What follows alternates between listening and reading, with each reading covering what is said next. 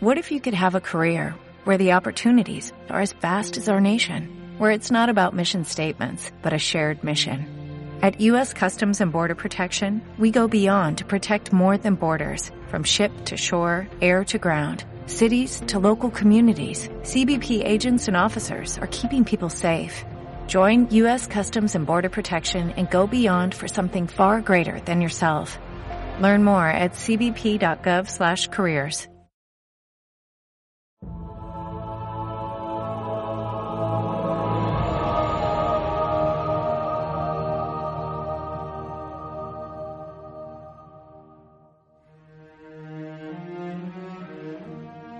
Hola guardianes, soy Arnis, Sandra, y este es el tercer programa de, de, la segunda temporada del podcast de Radio UD, el podcast de universodestiny.com. Y bueno, hoy, como hemos estado diciendo por Twitter, tenemos colaboradores, o mejor dicho, colaboradoras nuevas, eh, que voy a pasar a presentar justo ya. La primera es del, del staff de redacción de universodestiny.com y ahora también es miembro del, de nuestro podcast. Dinos unas palabritas, Iris. Hola, ¿qué tal? Encantada. Bienvenida. Eh, la segunda incorporación es Isa, eh, una gran jugadora de, de, Destiny, lleva bastante tiempo y es muy pro, así que la hemos fichado para, para nuestro programa. Hola. Hola, muchas gracias por lo de pro. Porque es que lo eres y hay que, hay que decir las cosas como son. Y luego pues ya tenemos a, a Guachi, que ya lo conocemos. Estoy por aquí. Y luego Firego. Muy buenas. Muy bien. Eh, bueno, pues nada, estos somos los que vamos a hablar hoy y, vamos a empezar ya a dar, a dar, comienzo el tercer programa que ya hemos ido diciendo un poco por Twitter de qué iba a ser y vamos a hablar un poco de la historia nueva de los señores de hierro. Así que bueno, pues vamos a empezar.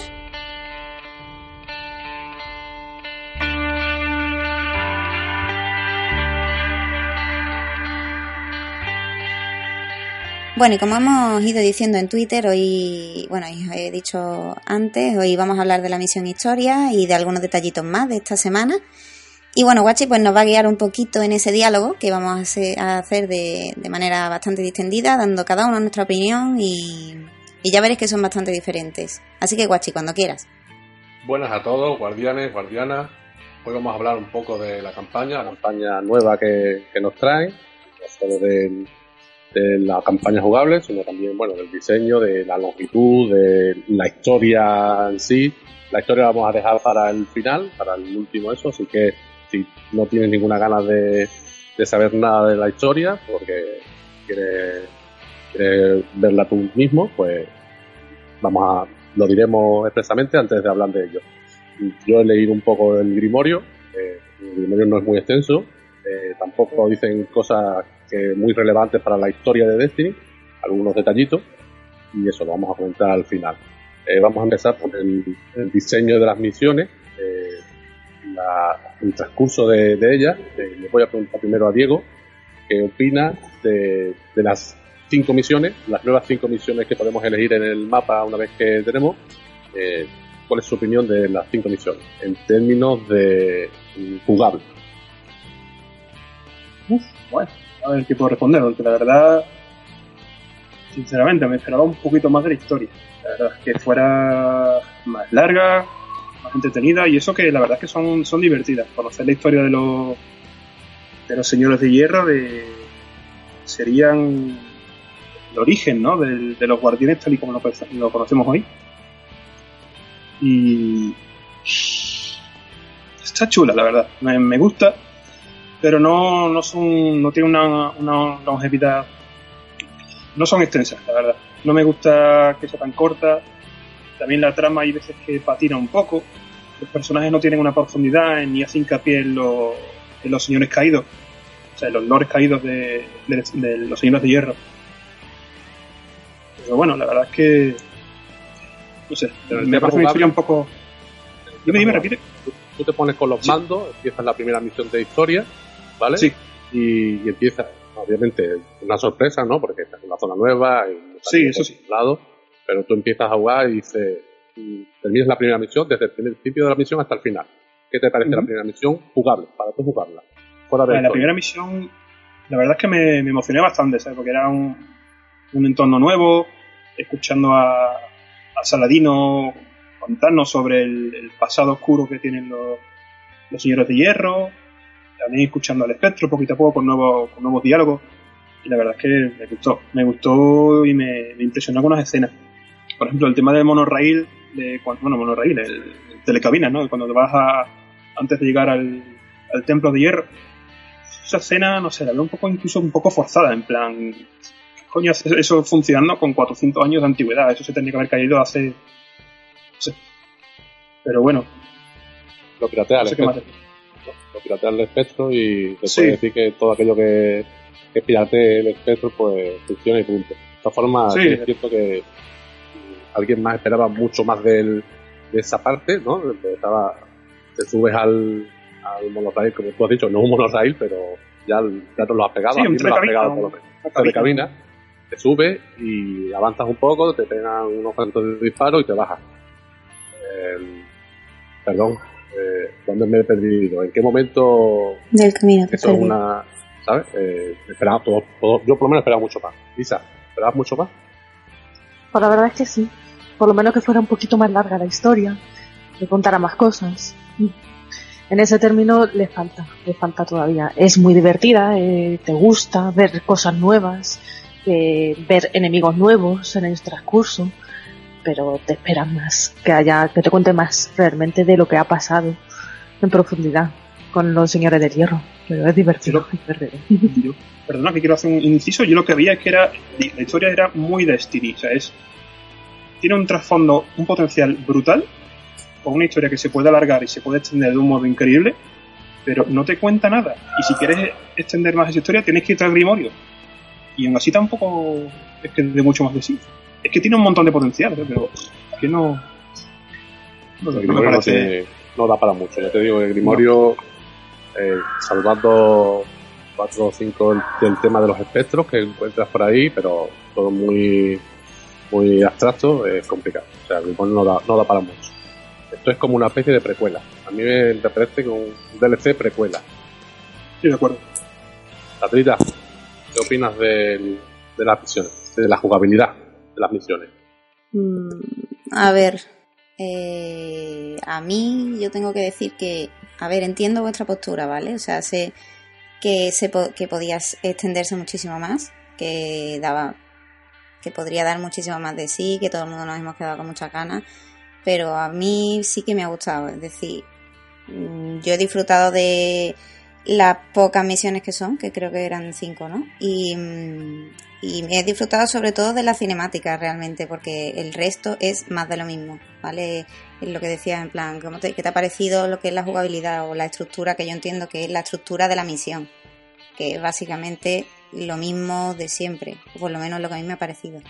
Pero, no sé, yo he disfrutado mucho como si estuviera viendo casi una peli, porque las cinemáticas me parecen muy chulas, una historia bastante interesante, es verdad que se queda como ahí a mitad de una temporada, pero, o sea, no llega a ser igual de grandiosa que El Rey de los Poseídos, pero eso ya lo sabíamos. Pero no sé, creo que sí que lo han conseguido. A mí, por lo menos, me, han convencido. Yo creo que la, la última misión, bueno, las cuatro, las cuatro primeras misiones, bueno, tres misiones, porque la cuarta, digamos que en Marte es prácticamente acudir al Palacio de Polvo, bajar a ese sitio donde bajamos la mayoría mm. con una especie de glitch raro. sí. Y, pero la, la, yo creo que la, prácticamente la quinta misión, el recorrido de la quinta misión es el, el fondo, es, la, la, misión que digamos la que merece la pena. Sí. Yo, esto me repitió. Sí, eh, la que Iris, le pone la linda. Muy épica. Iris, tú no has jugado la, la campaña, eh, uh -huh. no te la habrás visto. Eh, sí, la he visto por internet. ¿Qué opinas de, de la campaña? Bueno, yo coincido bastante con vosotros en que sí que es un, vamos, un poco pobre, ¿no? Dentro de lo que cabe. Exactamente tampoco... No es que bien bien que complemente ya la historia, porque tampoco acaba de añadir eh, esta historia sobre Lord Saladino, que es un personaje como podría ser Chur, como podría ser cualquier otro, que es lo conoces, lo reconoces, pero no sabes qué historia o qué pasado tiene este personaje.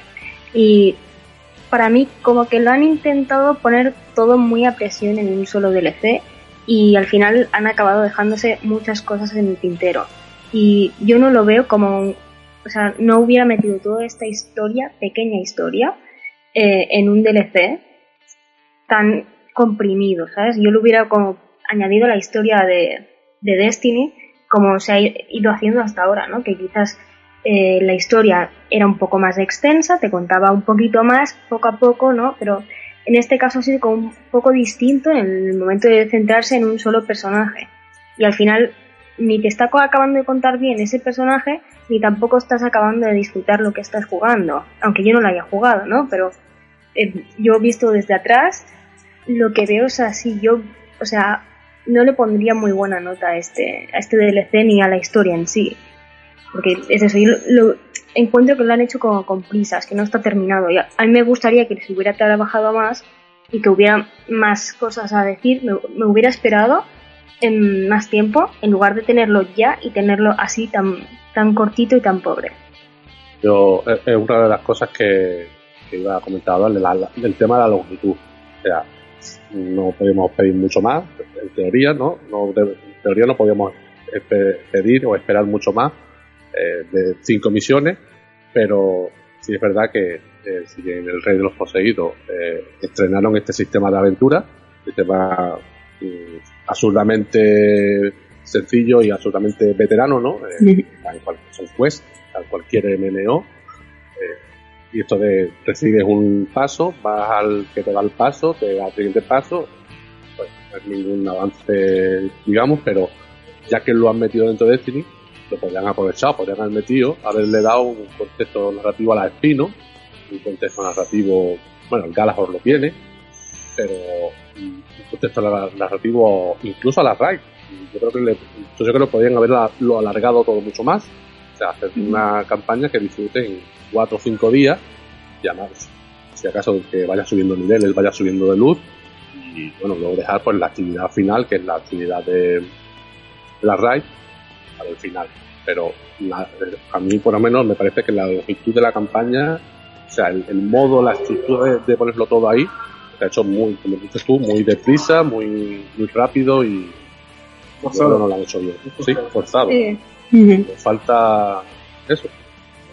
No hubiera pasado nada si a mitad de la tercera misión, bueno, termina la tercera misión y te salta el Chiro 4 y te dice hemos encontrado un, lo que sea, un trozo de algo, investigalo, y ese trozo te lleva a otro trozo, y luego ya dices, hostia, pues esto parece la espino, y, y no tienes que estar ahí entregando contratos bueno, pero... absurdos, hasta que de manera, yo entrego dos contratos y me da la espino, me da el, el, la aventura, y otro entrega 50 y al porno no le dan nada. Pero eso es un poco el juego que hace, bueno, perdón, Diego, di. Bueno, no, no, iba, iba a añadir que eso, que lo triste de la espino es que tiene su historia el arma está relacionada a un, a un cazador renegado que, co coqueteaba con, la oscuridad y llegó a un punto de conocimiento que en algún punto empezó a cazar guardianes y esa propia esa propia arma o ese propio cazador también está relacionada con el con la última palabra porque el portador de la última palabra no sé si era Shin Malpur o no me acuerdo el nombre exactamente era fue el encargado de dar muerte al, al usuario, al dueño de la espina. Y el tema de, la, de, las misiones en Destiny, eh, me puse a investigar a youtubers ingleses, también anglosajones, que buscando el lore de, del juego, empezaron a descubrir de que las armas excepcionales tenían sus propias quests con, con aventuras muy, muy, muy interesantes. Como, Pero a ver. Antes de sí, no, no, en, en, una fase, en una fase alfa, alfa del juego, de que no, no se sabía nada todavía. A ver, pero bueno, bueno perdón, termina, termina. Bueno, vale. vale, vale. Que, que claro, a ver, que hubiese estado muy bien que hubiesen incluido contado toda la historia de todas las armas, pero en realidad en Destiny hay, o sabemos que hay muchísima historia detrás de lo poco que te cuentan, que de hecho ese es el gran problema de Destiny, ¿sabes? Que no saben comunicar la historia que en realidad sí que hay, ¿vale? Entonces, sí hubiese estado muy bien que hubiesen incluido todo eso que acabas de contar, pero eso mmm, imposible. eso, si creemos que deberían haber incluido todas, sabemos que la Spino, que el Galahor, que muchas armas tienen su historia y además sus nombres Sí. y dejan de entrever que hay algo detrás, pero eh, lo que yo me refiero es, mm, es mejor como está ahora, o sea, o sea, hacemos las cinco misiones de campaña, terminamos lo que es la, la introducción, ¿no? El trasfondo donde, en el que nos vamos a mover y luego a partir de ahí libertad absoluta para buscarnos nosotros nuestras propias aventuras, o sea, te van a, te van a ir dando los NPC aventuras, pero las hacemos a, a nuestro ritmo, ¿no? O sea, yo no quiero hacer aventuras ahora mismo y me quiero ir a Crisol y me quiero dedicar solo a Crisol. O hacer una campaña completa mucho más larga en la que conseguir la espino, conseguir mismo la transgresor, ¿no? La, Mm. la arma secundaria, eh, conseguir, yo que sé, armaduras, la- las armaduras de las que están en las fraguas, por ejemplo. ¿no? Pues en incluir la fragua dentro de la dentro de lo que es la narrativa con varias aventuras en la fragua pero que no la última misión final la del DLC final o sea no antes de la fragua o sea, incluir todas las actividades menos la diga- digamos y el crisol dentro de lo que es el hilo narrativo y metiendo aventuras dentro además de interca- intercalarla con las cuatro o cinco misiones eh, digamos sobre raíles no Mm. A ver, yo creo que sí, eso estaría, eso, en mi opinión, eh, eso estaría perfecto. Pero, mm, de hecho, eso es lo que quieren arreglar con Destiny 2.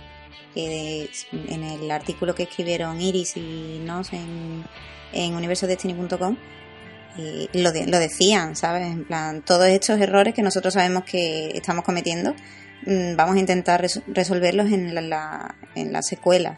Pero también en realidad luego está el punto contrario y es que hay mucha gente que le gusta que haya secretitos o ser los primeros que han descubierto este arma o mira se consigue de esta forma y soy el primero que lo sabe.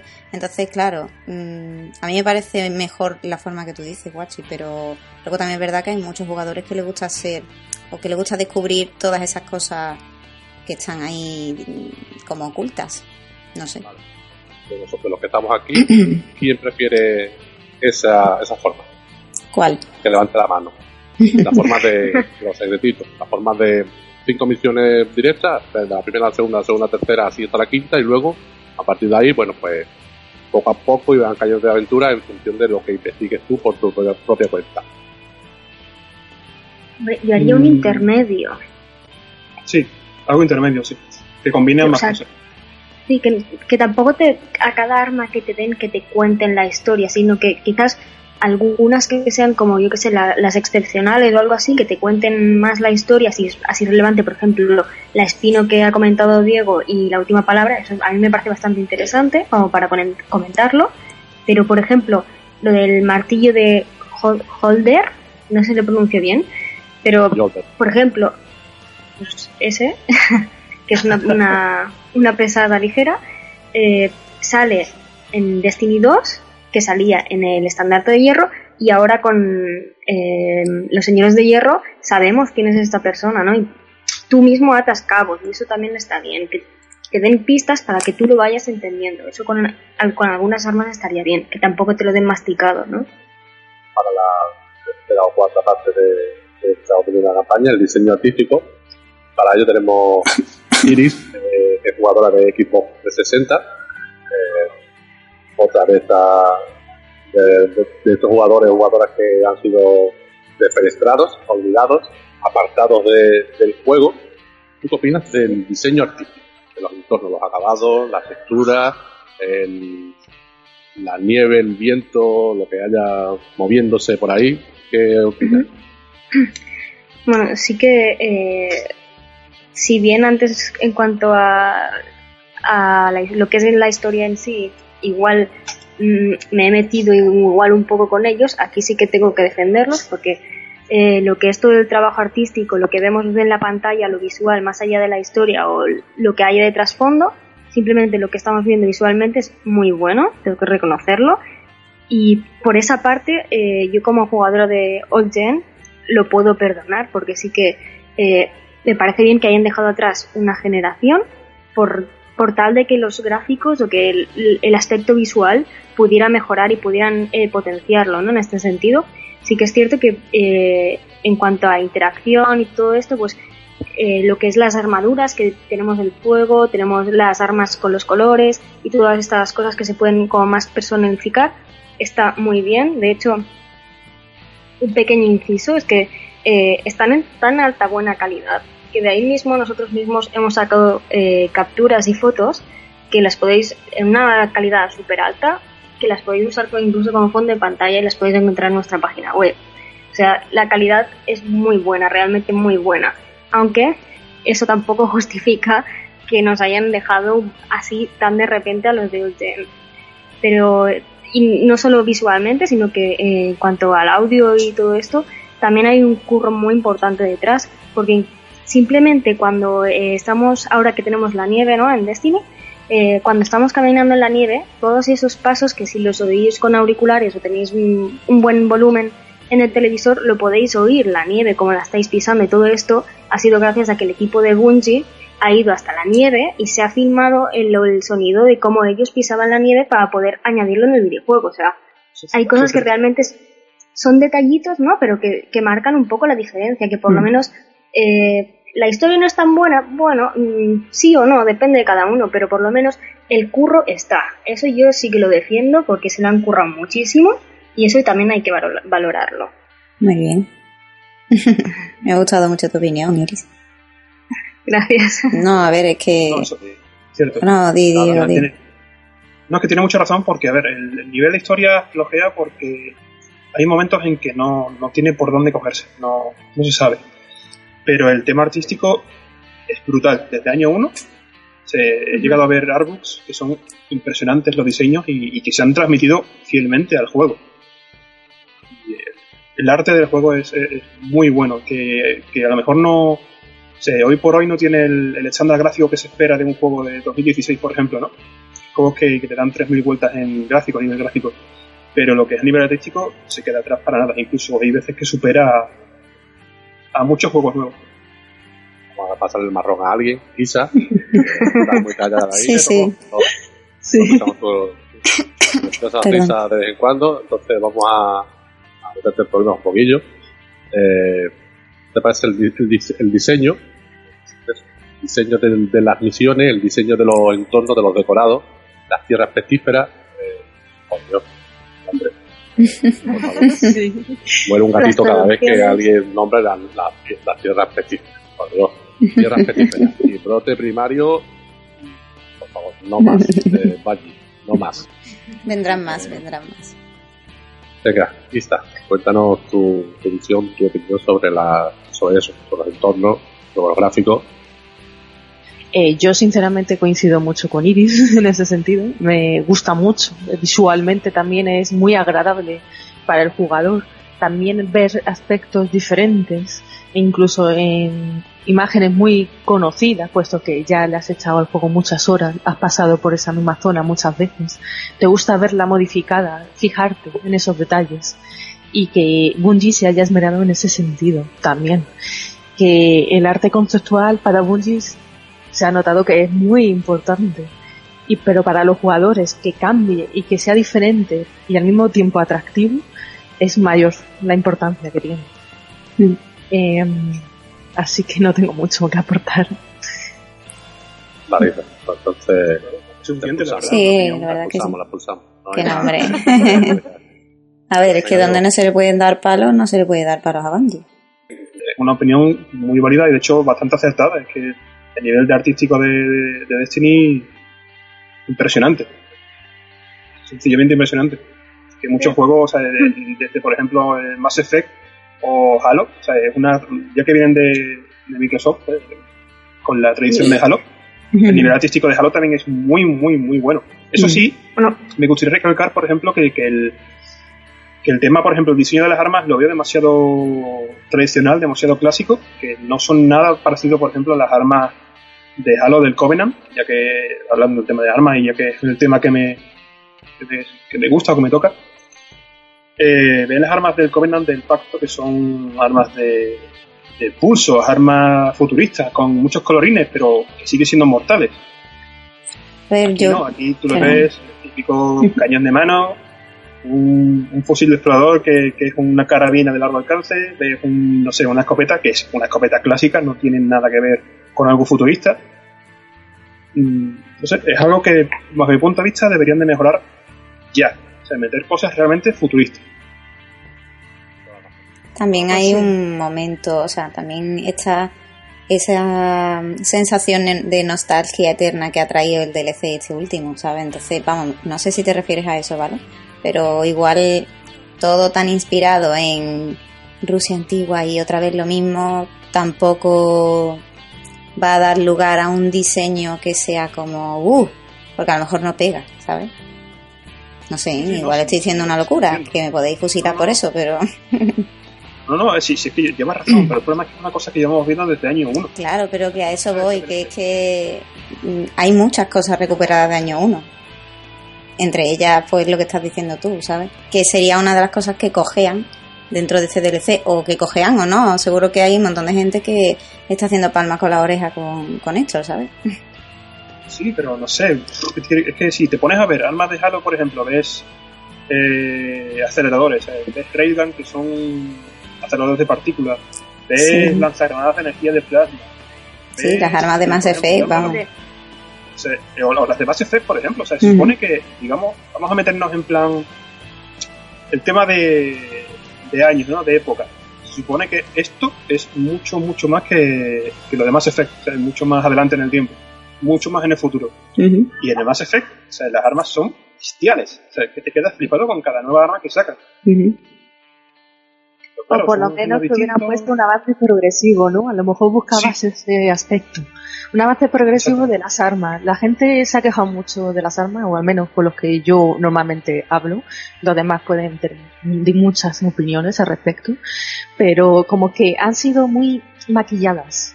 A lo mejor querían un, un avance, un cambio pequeño. Aunque no fuera tan grande como futurista de... um, que hubiera avanzado nuestra civilización tanto, pero por lo menos que hubieran avanzado en ese aspecto. Están encasillados, yo creo que están un poco encasillados en, en determinados tipos de, de armas, o sea, fusil automático, fusil de este. Entonces, como tienen que hacer de, un número de armas, cada categoría, pues no puede, creo que no pueden avanzar tanto, o sea, no pueden hacer super cañón que lance, no sé, pinchos, porque yo creo que tendría que ser excepcional, ¿no? Solo uno. Sí, lo bueno sería excepcional. Por ejemplo, está la escopeta del Señor de los Lobos, que el diseño, o sea, el diseño, sinceramente, me encanta. Es un lanzador de postas ardiente, que, eh, que, por cierto, esa arma en un principio no iba a tener la, la mierda de habilidad que tiene el- de esto, de que cuando matas a alguien te, te da más dos de recuperación, pero ¿eso qué es? Que el princi- antes esa arma tenía munición incendiaria, o sea, que cuando hacías daño a un enemigo, el enemigo se incendiaba se le metía fuego, prácticamente. O sea, era, era una pasada. Pero claro, verían, uff, demasiado. Y Creo que lo dicho hasta ahora es, es, es suficiente, ¿no? Tampoco desmembrarlo entero. Y, y para terminar, eh, ya que estamos hablando de la campaña y de la historia, eh, la historia. Lo que, la historia que nos cuenta, de dónde vienen los señores del hierro, eh, de qué- contra qué estamos luchando y qué, pasa, qué va a pasar en el futuro. O sea, ¿va a haber más Siva? Eh, ¿Sandra? No, no creo. Esto. ¿Radicado? ¿Lo hemos matado todos? Mm, a ver, no, me explico. Mi pregunta es, jugadora de Destiny, ¿qué te ha parecido la nueva historia? Esta historia nueva. Me ha gustado. historia que te han contado. Me ha gustado. Mm, Se ha quedado corta, como ya esperaba que se iba a quedar, porque es modo Destiny. Pero no creo que vayan a seguir hablando de ella. Ah, bueno, eso es lo que, lo que quería saber. Eh, Isa, A mí, sinceramente, también me ha gustado mucho. Ha sido breve para gusto de los jugadores, intensa. Imagino que hay jugadores que les gusta más larga, más corta la historia, pero en- en- ha sido muy divertida jugarla. desde luego. Lo único Yo- eso, que la- es como te cuenta una historia y es como eh, vamos a contarte cómo empezó esto, para que lo conozcas. Eh, es como adicional, realmente pero está muy bien que te lo cuente, que te entiendas más la historia del Destiny y profundices como parte de ella. Diego. Pues un poquito como Sandra, la verdad. Que hubiera preferido que incidiesen más en la historia sobre cómo era cada señor de hierro, eh, cuáles eran sus inquietudes, su personalidad. Y es que cuentan muy poco, pero muy, muy, muy poco. Pero por lo demás, la verdad es que la historia me ha gustado bastante, muy corta. Se podría alargar más, incidir más en otras áreas, aparte de lo, de lo que ya he mencionado. Pero bueno, no está mal, la verdad. A, a respecto de lo que dices, de, de que podrían haber incidido más en los señores de, de hierro, quiénes son, eh, las cartas de Grimorio. Eh, en el Grimorio hay Sí, bueno. pinceladas de cada uno. Es Eh, que en el Grimorio son conversaciones entre ellos, pero es que no te dice nada de. O sea, ahora, por ejemplo, el. ¿Cómo era? El de esto de Scorry, el. Canto de Scorri. Sí. No, no, no, el casco no. El, el emblema que cuando tienes la super cargada le cargas la super a los demás. Si lees el Grimorio, eh, por lo visto la tía le, le- se le iba la poesía, era una chica así muy. eh, muy libre y se dedicaba a escribir como poesías o historias sobre el, el- el nombre de los guardianes. De hecho, creo que ella le ponía los nombres a los guardianes, en plan Taberlán, no sé qué. Y, y por esto era, era bastante personaje dentro del grupo. O sea, con lo que me ha dado a entender, era una, una chica bastante graciosa. Pero claro, es que no, que no dicen nada más. No dicen Y es nada lo que más. me, lo que me No choca, dicen- nada más. no hay un- una descripción, es verdad, no, no la hay. O sea, son- si no es una, una conversación entre uno u otro, es un, una, es un tocho ahí un poco infumable. Pero hay algunas cosillas, unos detalles, algunas anécdotas eh, interesantes. Eh, por ejemplo, Fellwinter, en teoría, según lo que se lee en el, en el Grimorio, era Exo. ¿vale? Fellwinter era Exo. Eh, hay algo que no se ha explicado de lo. Bueno, de lo que no se ha explicado. Ya, la, la- la- esto ha sido contra los Siva, ¿no? La batalla ha sido contra la Siva. Eh, se ha dicho que los, mm, que los señores de hierro eran, eran algo así como guardianes, algo parecido a los guardianes, ¿no? No eran guardianes, pero eran portadores de luz, por así Sí, decirlo. no, no, no, de hecho, eran los primeros guardianes, los primeros Exacto. primeros guardianes. Pero ellos no se consideraban así mismo como los guardianes de ahora, como los que consideramos nosotros ahora. Pero bueno, sí es, es así. Y, pero no se ha dicho si se, bueno, se deja entrever aquí en el Grimorio, pero no se, ha- no se ha dicho si fue de la, de la noche a la mañana, ¿no? Eh, bueno, me ha tocado una varita y ya me convierto en un señor de hierro y, y me pongo a combatir.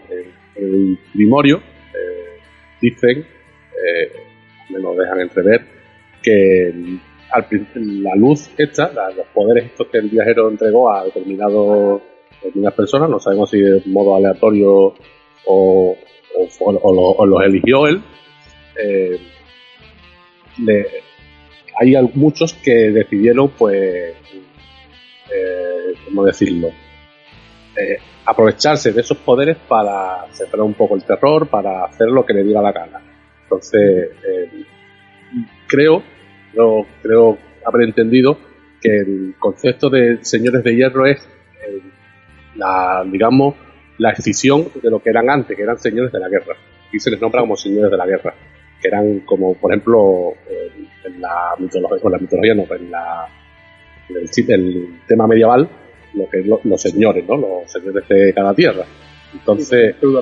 Y eh, los señores de hierro son la escisión de lo que antes eran los señores de la guerra. Y son eh, antes había solo en teoría solo señores de la guerra o gente por ahí con poderes del viajero y decidieron un día hartos de, ver lo que lo que liaban la, estos señores de la guerra pues combatir con ellos. Así se así según el grimorio es como nacen los señores de hierro. Los primeros fueron Perún fue eh, Radegas, obviamente Saladino, y Holder, o Jolder, como dicen en el, en el, lector. Y es interesante porque en la, hay un pasaje, un momentillo en, el- en la carta de Radegas en el que eh, hablan entre ellos. No sé, no sé no queda muy claro si el líder al principio era Radegas o el líder al principio era Saladino. He leído un par de veces y no me ha quedado claro. Pero bueno, tampoco el que quiera leerlo un poco más, pues que, que se pase por el Grimorio. Hay cosas interesantes. Eh, la torre, la torre que, que visitamos, en teoría, fue construida por Silimar. ¿vale? Silimar era un arquitecto que construyó en un mismo sitio varias torres, que los caídos destruyeron una y otra vez, hasta que mm, finalmente construyó esta torre que no fueron capaces de destruir. Entonces, por eso esta es la última torre, Mm. porque es la última que los caídos, que eran el enemigo de los señores de hierro, no fueron capaces de destruir. Y más allá de, de eso, bueno, la última sin que la última curiosidad, no más curiosidad, esta es más muy, muy tonta, ¿no? Pero eh, por lo visto, Geleon, el Lord de Hierro Geleon, era una persona un poco rarita, ¿no? Y le gustaba mucho la cena de hueso y estas cosas, ¿no? Y le gustaba mucho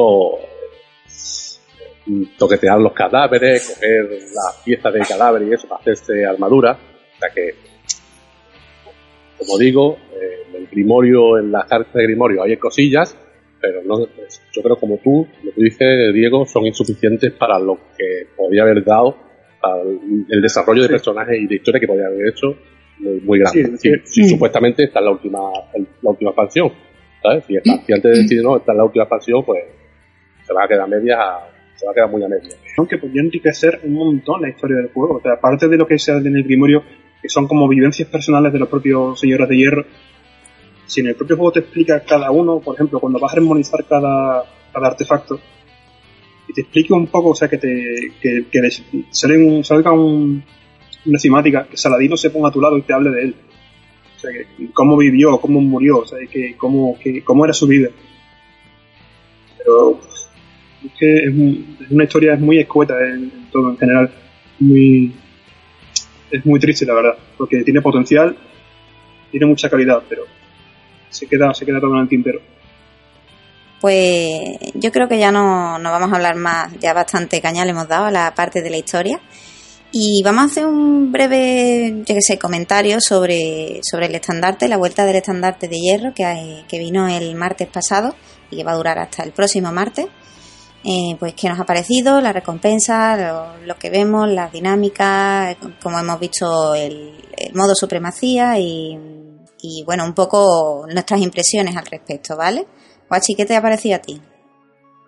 Bueno, el estandarte de hierro ha vuelto, ha vuelto para, para bien. Lo han metido esta semana, en teoría, para, para dar un empujoncito a todo el mundo para que podamos llegar a 385, salvo a Isa, que el, el día siguiente de empezar el DLC ya era 385. Pero bueno, creo que la- las mecánicas, las nuevas mecánicas no están mal, pero sí que es cierto que se va, se va a hacer un poco tedioso. Es decir, eh, antes no era solo jugar, tenía tres, cuatro contratos diarios, y- tres contratos diarios y tres contratos semanales, entonces lo ibas haciendo muy poco a poco y tenías algo más con lo que jugar, ¿no? Eh, Ahora, una vez que haces cuatro contratos semanales, eh, llegas al nivel tres y medio, tres y medio, cuatro, como mucho. Luego, hasta llegar al 5 es solo ganar partidas. Solo puedes llegar si ganas partidas. La, la- la supremacía es un modo en el que si la partida está muy disputada, es muy larga, y se puede hacer algo tedioso. No sé cómo será. El siguiente, el siguiente estandarte puede ser control a lo mejor, puede ser enfrentamiento, puede cambiar mucho la cosa, pero yo creo que mm, si tuviera que dar una nota, daría un 7, ¿vale? En general, mecánicas, eh, sistema de recompensa final, bueno, la- las armas, eh, hay de todo, ¿no? Armas que, que dis- conceptualmente el diseño son muy chulas, muy bonitas, muy todo, pero la, la coges en la mano y no sirven ni para un cuarto de baño, ¿no?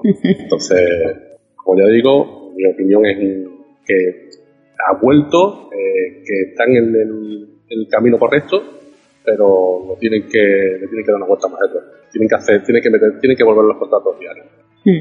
Sí, eh, a mí me parece un poco como guachi. Mm, Sí que es verdad que es que al margen del estandarte como tal, yo he disfrutado bastante porque el modo supremacía me, me parece uno de los mejores modos de, de PvP que hay, ¿vale? Entonces, como lo disfruto tanto jugando, no se me ha hecho tedioso porque, porque yo qué sé, me lo paso bien jugándolo, ¿vale? Pero sí que es cierto que sin pensar en que no iba a haber contrato diario, lo fundí todo al principio, subí súper rápido a nivel 3 y, y claro, luego te quedas un poco como diciendo, buf, me quedan dos niveles enteros y es verdad que como pierdas es que es una ruina y también es verdad que con los problemas estos de el lag, el famoso lag que persigue a Destiny, pues claro, es que te puede tocar cualquier cosa, es cierto, cierto eso. Como punto a su favor, aparte del modo supremacía, que claro, en realidad es tener la suerte de que, de que ha venido con el estandarte, que es lo que ha tocado, es pues que ha sido una Navidad de recompensas, por lo menos al principio. A mí al principio me tocaron un montonazo de cosas. Es verdad que ahora ya no me tocan nada, pero bueno. Esa es mi opinión. ¿Qué os parece a vosotros? Que Isa, di, di tú algo, empieza tú. A mí me gusta mucho el modo de supremacía que le han, han puesto. Hombre, era de esperar que siendo un modo juego nuevo que lo pongan desde un principio, para que nos habituemos también a jugar de ese modo. Es un modo de juego en lo que los jugadores se tienen que mover por el mapa mucho también. Ya eso de campear, de estar en un sitio parado para intentar también matar un poco, no se ve ya tanto. Resulta más divertido, más ameno también. a mí, sinceramente, en mi opinión, no sé si lo compartiréis conmigo, me da pena los contratos. Cada contrato te da una recompensa. Porque claro, a quién no le gusta la recompensa. Pero es tan rápido que no hace a no el hacer el estandarte. Se echa de menos eso, el reto diario, como decís, tener los contratos diarios. Que cueste subir un poquito, se sube demasiado rápido. Que sí, que es muy divertido, pero es demasiado rápido. Eh, terminas muy rápido, que sí, que queremos hacer más cosas. Queremos hacer, o sí, queremos hacer historia. Ir a ese otro personaje que tenemos a lo mejor un poco abandonado. Pero te gusta que sea más emocionante también, que cueste más, que sea un reto. Sí. ¿Vosotros qué pensáis? a ver, la verdad es que me ha gustado bastante y es un reto realmente. Sobre todo es que son las partidas de supermercado que son una verdadera locura. O sea, es ir eh, a saco y en, grupos, en, manada. Tanto que le gustan los lobos al, al, los es, es, manada contra manada. Que, no se para, no se para ahí, uno detrás de otro.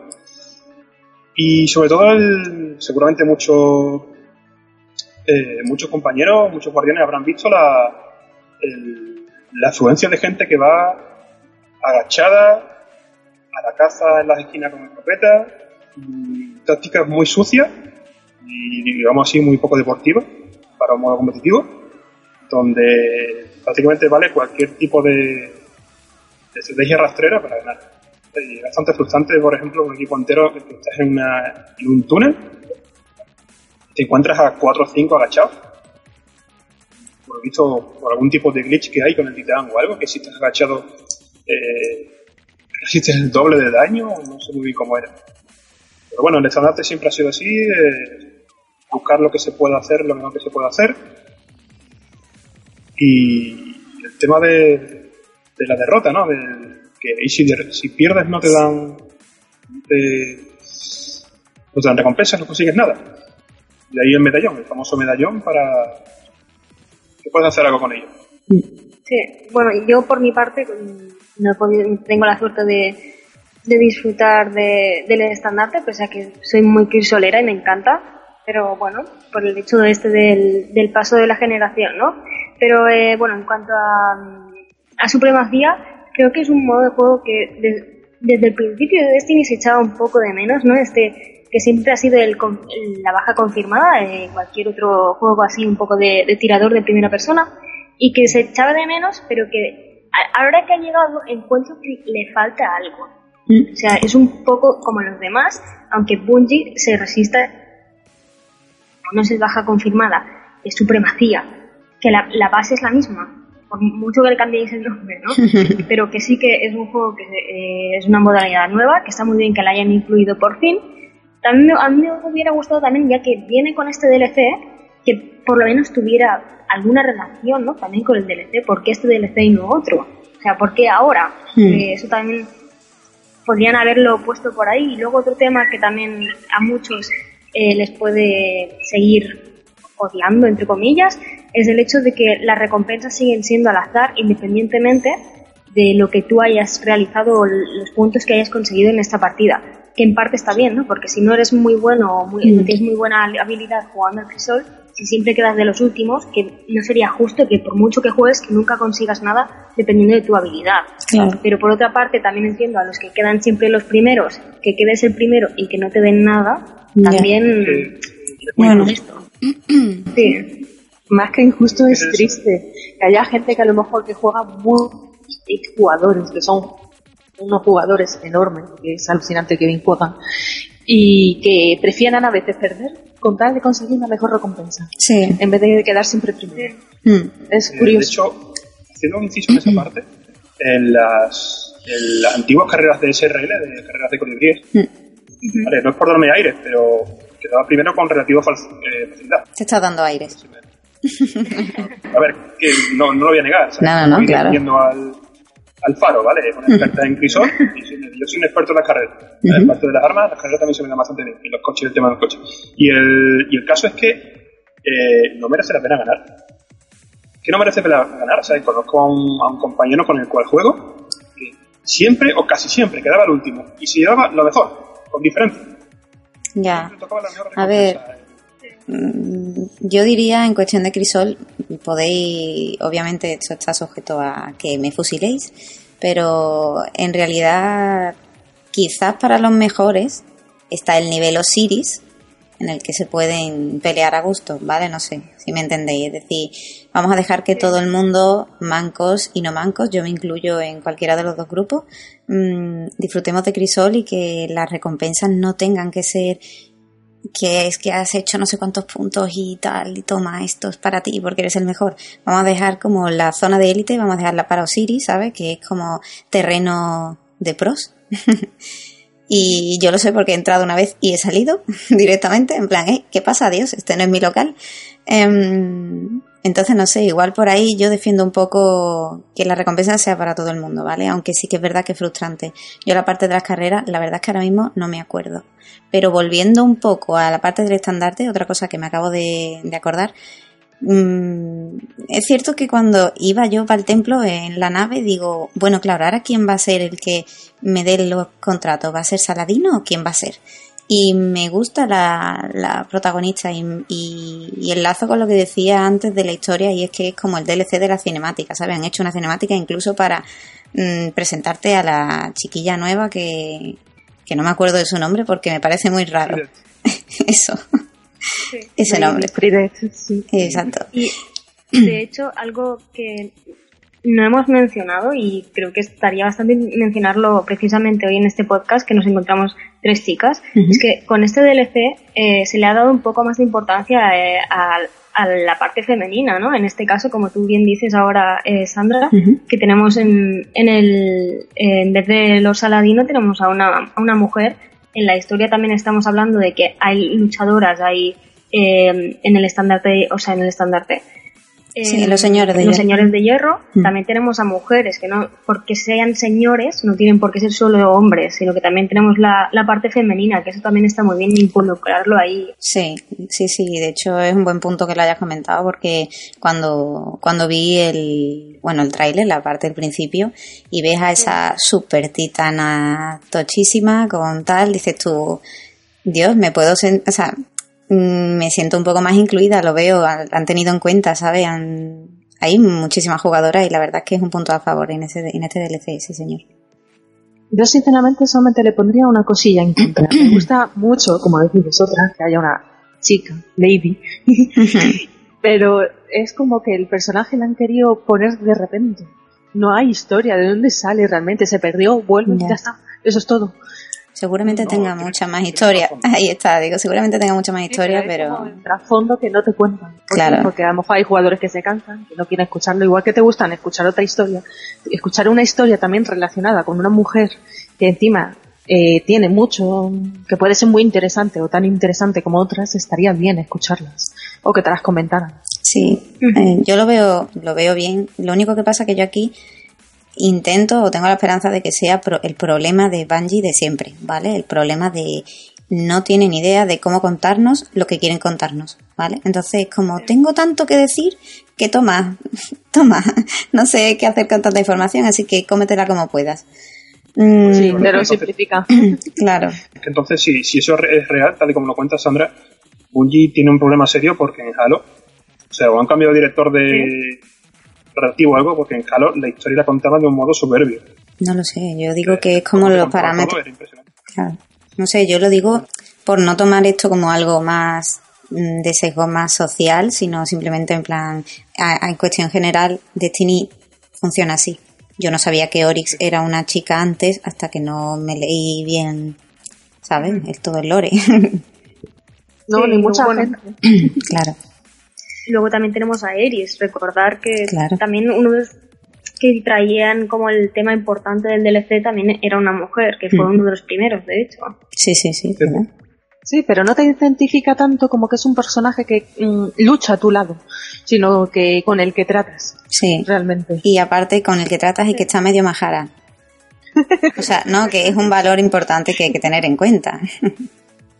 Sí, también curioso que teniendo en cuenta eh, Eris y eh, Holder, o no sé cómo se pronuncia, lo siento por esta, mujer, pero por mucho que sigan apareciendo, apareciendo mujeres, eh, algo sí que me duele un poco es que todas tienen como algo malo, ¿no? Esta última, por ejemplo, se tiene que sacrificar a ella misma y termina muerta y quien vence, o bueno, quien vence, quien sale victorioso o vivo de esa lucha es precisamente un hombre. Eris también sobrevivió, pero ha terminado mal. O sea, no acaban como de estar ahí. Siempre ocupan un papel secundario o tienen una tara. Bueno, realmente me gustaría hacer un inciso en esa parte, lo que estaba diciendo antes, la historia de Frida, pero realmente en teoría sí estuvo con ellos luchando. Y es una de las supervivientes, de hecho. Sí, pero no lo, eso lo sabes tú. Eso, a ver, lo sé yo, no lo, sé, lo me preocupa un poco, me un mínimo de interés en la historia. Pero claro, eh, no te lo ponen al... entiendo vuestro punto porque no, no, lo dicen al jugador normal, o sea, no, no en primera plana decir, vamos a ver, sobrevivieron eh, Saladino y Fidel. También es que como simplemente te quedan el único sobreviviente fue Saladino y no es así. ¿Qué dices, Isa? Se van a incorporar y lo hacen también muy lentamente, no saben cómo hacerlo. Es como si se hubieran dado cuenta que realmente eh, hay más jugadoras de lo que ellos creían, a lo mejor desde un principio, y quieren incorporarnos de alguna mm. manera. Sí. Creo que el detalle se agradece también, ¿eh? porque es de los pocos videojuegos en los que realmente les interesa o se preocupan por añadir la figura femenina en, un videojuego. Sí, sí, es verdad que hay empieza a haber como pequeñas motas un poco más interesantes que, que, desde el punto de vista de las jugadoras aplaudimos y me alegra un montón que lo haya dicho Iris porque era, es un tema muy, muy interesante. Y no sé qué más queréis añadir al respecto del estandarte y de todo. No, la verdad que sea todo dicho, la verdad. Vale, bueno, pues si os parece voy a recordar un poco el... Bueno chicos, os recuerdo a los oyentes eh, el sorteo, ¿vale? Eh, eran dos DLC de Los Señores de Hierro para PS4, ¿vale? Es lo que hemos conseguido. Em, y tenéis que participar, o sea, para participar en él y optar a ganarlo es hasta el día 15 de octubre y tenéis que responder a la sencillísima pregunta de cuál es el tope de nivel en el estandarte de hierro, ¿vale? Los que no lo sepáis podéis mm, recordarlo en esta semana, ¿vale? Pero bueno, creo que, que lo vais a saber todos. De hecho, hay bastantes de vosotros que estáis comentando en YouTube y en Twitter, ¿vale? Para participar tenéis que responder a esa pregunta con el hashtag sorteo UD podcast, da igual mayúsculas y minúsculas, ¿vale? Lo preguntáis muchísimo pero tenéis que responder o en Twitter o en YouTube. Hay muchas personas que están respondiendo en ebooks. Mm, mm, bueno, no sabremos si os tendremos en cuenta. Seguramente sí, pero por favor, para que no se desperdiguen los comentarios por todos los sitios, YouTube o Twitter, ¿vale? Y así también nos podéis seguir y, oye, eso que nos llevamos, más seguidores para poder hablar con todos vosotros. Así que nada, bueno, ese es el recordatorio. Tenéis hasta el 15 de octubre. Seguramente que hagamos otro programa entre medio de esa fecha, así que podremos. Bueno, la verdad es que no lo sé. Estamos no sé. Pero bueno, os lo recordaremos. y por mi parte, nada más. O sea, el programa me ha encantado. Me encantan las nuevas incorporaciones. Y sabéis un montón. así que eso seguro que a los oyentes les encanta. Por mi parte, un hasta luego muy grande. Dime, dime, Diego. Que por favor, eh, Ciego hable menos la siguiente, ¿no? Que va, no. No, no, no. Además, es que eres un libro de sabiduría, hijo. Sí, sí. Un programa solo para Diego hablando y contando estas curiosidades, por favor. Sí. Él lo sabe todo. Soy, el único tonto que se, que se le está contando. Bueno, seguramente entre el porcentaje de los tontos, pero no el único. Vale, gracias.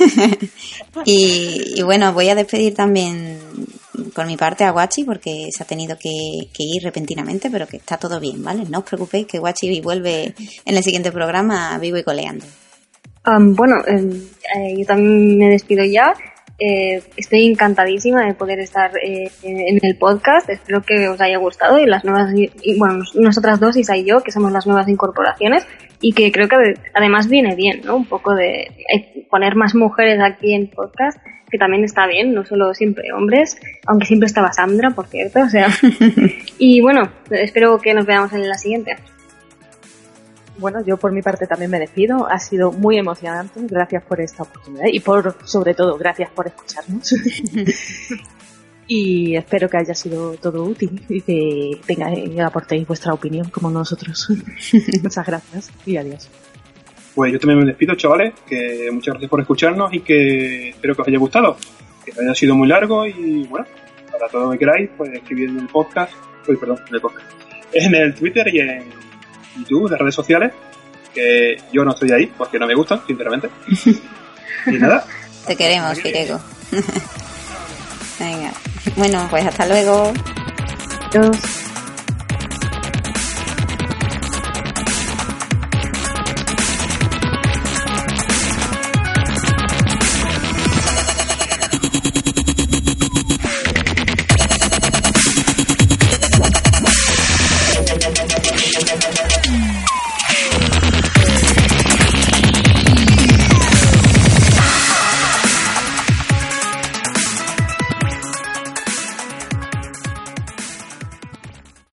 En Sherwin Williams somos tu compa, tu pana, tu socio, pero sobre todo somos tu aliado, con más de 6.000 representantes para atenderte en tu idioma y beneficios para contratistas que encontrarás en aliadopro.com. En Sherwin Williams somos el aliado del PRO.